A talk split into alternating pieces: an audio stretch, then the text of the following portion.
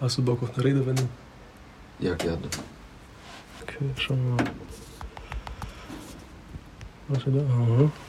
Passend zum Thema. Geht auf meinen Nacken. Du bist der Spendator. Heißt auf dir lastet die, Sch- die Schuld die, des Geldes ausgegeben. Und dazu muss Nacken trainieren. Ja. Das geht auf meinen Nacken, das ist quasi eine Belastung von deinem Konto. Wortwörtlich auf den Nacken übertragen. Ja, wo ist die krasseste Belastung von einem Nutztier? Auf den Nacken. Nacken. Oh Mann, das ist zu easy. Das kann nicht stimmen. Obwohl man sagen muss, auf meinen Nacken ist eine neue Redensart, oder?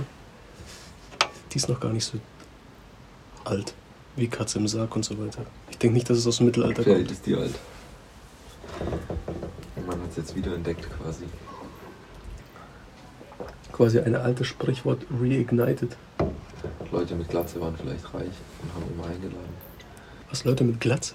Ja, weil die, das sieht mein Nacken immer. Warum sollte ein Dude mit langen Haaren, das geht auf meinen Nacken. Weißt du, ich denke gerade an so einen Nackenklatscher. Ja, aber jemand mit kurzen Haaren hat auch seinen Nacken exposed. Mhm.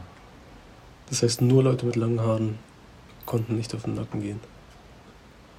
Aber Nacken ist ja egal. Also Haare verdecken ja nicht den Nacken. Der Nacken bleibt ja bestehen. Die Haare Ja, ja, verdecken ja. es nur kurz.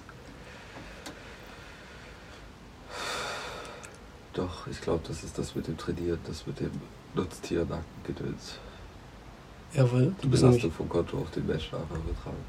ja, die Belastung einfach.